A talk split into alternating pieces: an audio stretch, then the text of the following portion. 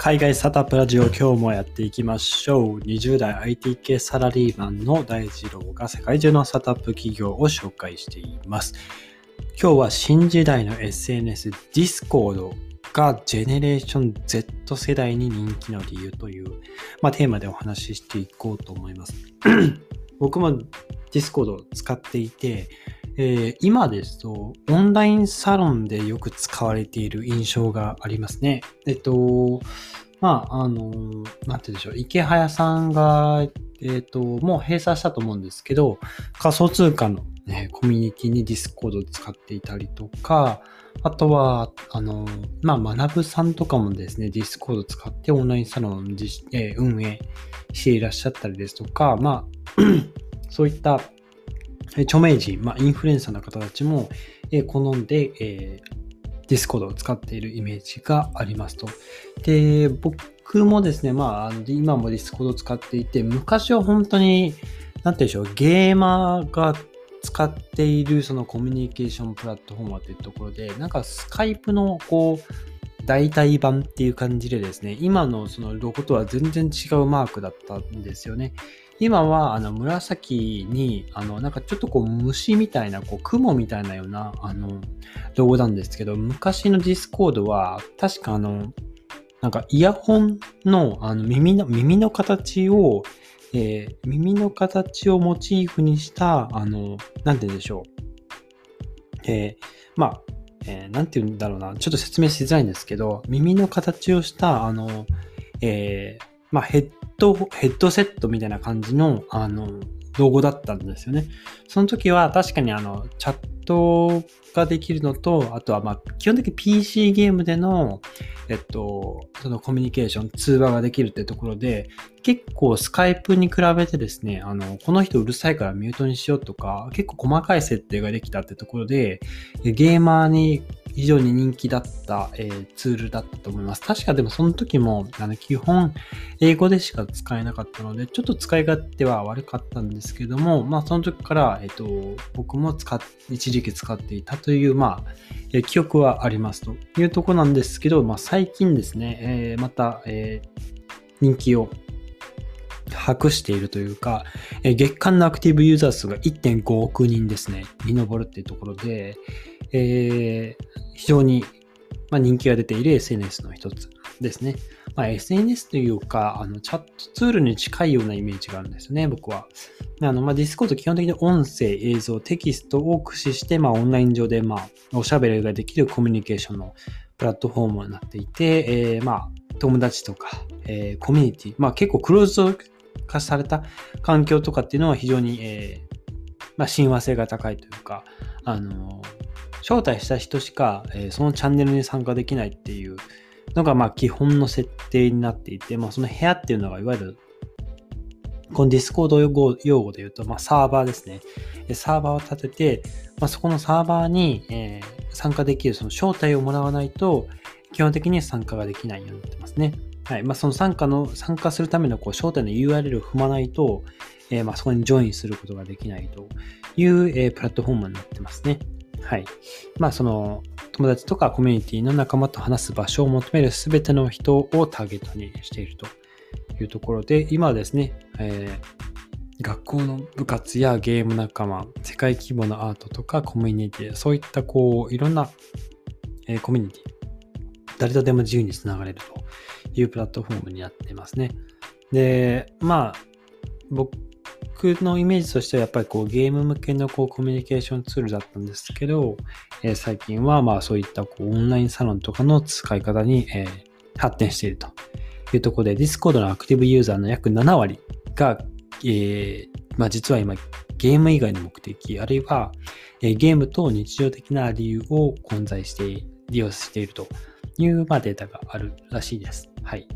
今のキャッチコピーは Your Place to Talk というキャッチコピーで、えリブランディングしているそうですね。はい。で、あの、今も僕ディスコード開いてるんですけども、最近ですね、また新しいこれ、機能なのかな？えー、ライブ配信してる、あの、このディスコード上のチャンネルで、えっ、ー、と、まあ、その場でこう、なんて言うんだろうな、あの、一時期流行ってた、あの、クラブハウスみたいな形で、あの通話ができるんですよね。その同じ部屋に、一つの部屋に入って、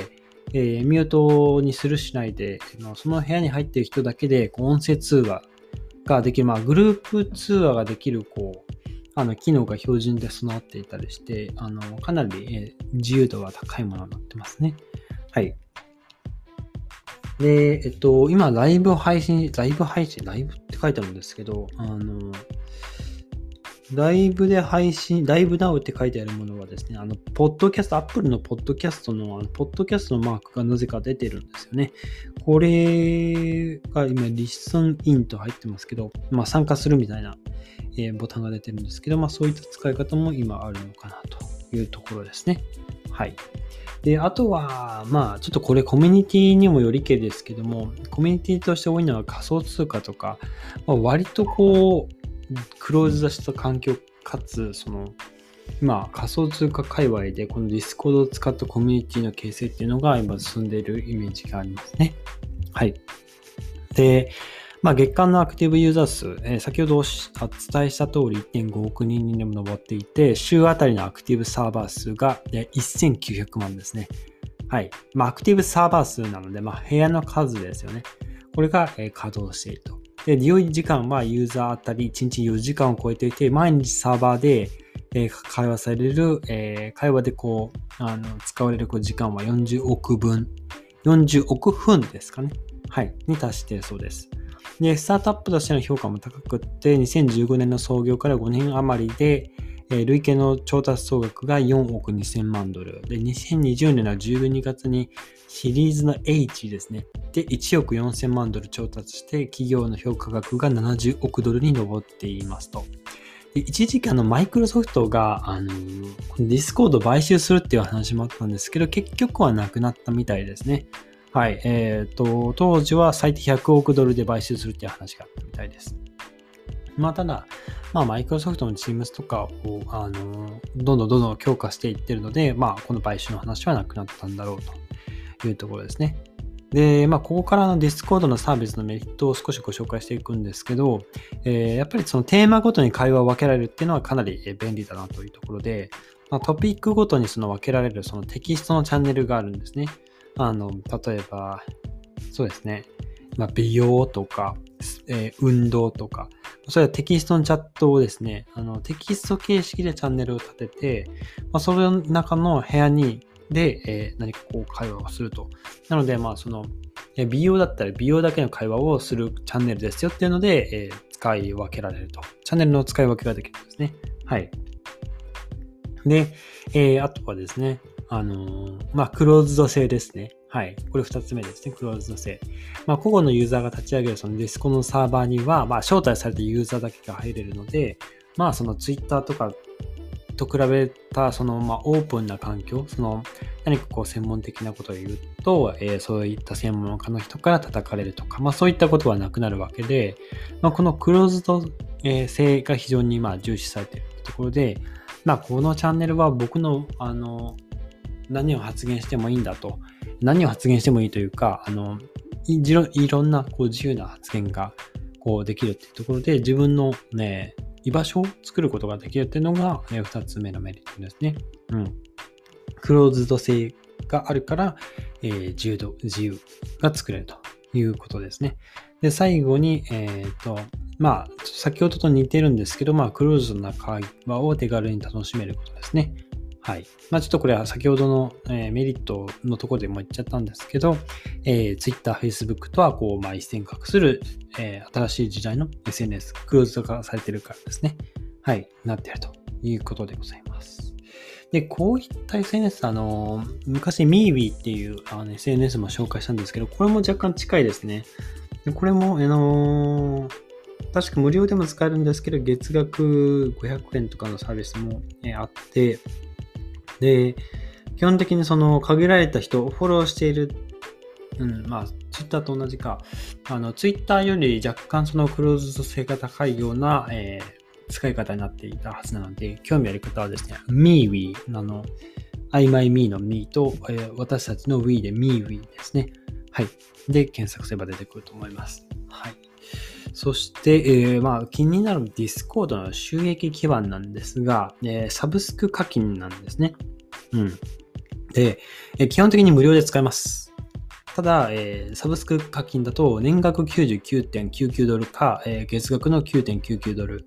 の有料プラン、ニトロっていう、まあ、有料プランがあるんですね。このプランに入ると、絵文字のアップグレード、えー、プロフィールのカスタマイズ、そしてそのサーバーの速度のアップと、え、有料ユーザーであればバッジの獲得、え、さらにですね、アップロードできるサイズの、えー、アップロードできるファイルのサイズを、え、上げることとか、あとは HD 動画の、HD 動画ですね、ちょっと入れてないですね、の利用も、えー、特典として得られるというところで、まあ、ここでですね、収益を図っているそうです。はい。ちなみに僕は無料ユーザーですね。はい。えー、まあ、収益は、え、少しずつ伸びてるんですけど、2021年3月時点ではまだ黒字化していないというところで、まあ、今後の、えー、活動ですね、気になるところですけども、まあ、ディスコード、えっ、ー、と、そうですね。まあ、基本的にクローズドな環境っていうところで、なんて言うんでしょうね。うん。まあ、ニトロに入るまでではないですけども、あの、自分のその、なんて言うんだろう。まあ、マイホームのような形で、クローズしたそのチャンネルで会話をすることができると。いうところは売りになっているかなと思います。あとは、あの、まあ、ここは共通ですけど、あの招待されれば、えそのチャンネル入れるので、日本に関わらず、まあ、海外のチャンネルでも、まあ、海外の方が立てたチャンネルでも基本的に招待もらって、それが承認されれば、え参加できるという、え構造になっています。というところで、あの SNS やってる方で Discord、まあちょっとこれ招待される先がないとなかなか、え使い道がないですけども、え今人気急上昇中の SNS ですので、ぜひチェックしてみてはいかがでしょうか。というところで、今日は新時代の SNS の Discord が、ジェネレーション Z 世代に人気の理由というテーマでお話してみました。今日のエピソード役に立ったらいいなと思ったら、ぜひフォローをよろしくお願いします。そしてキャリアアドバイザーも務めております。え、転職のご相談、え、お気軽にご連絡いただけたらと思います。それでは皆さん素敵な一日をお過ごしください。バイバイ。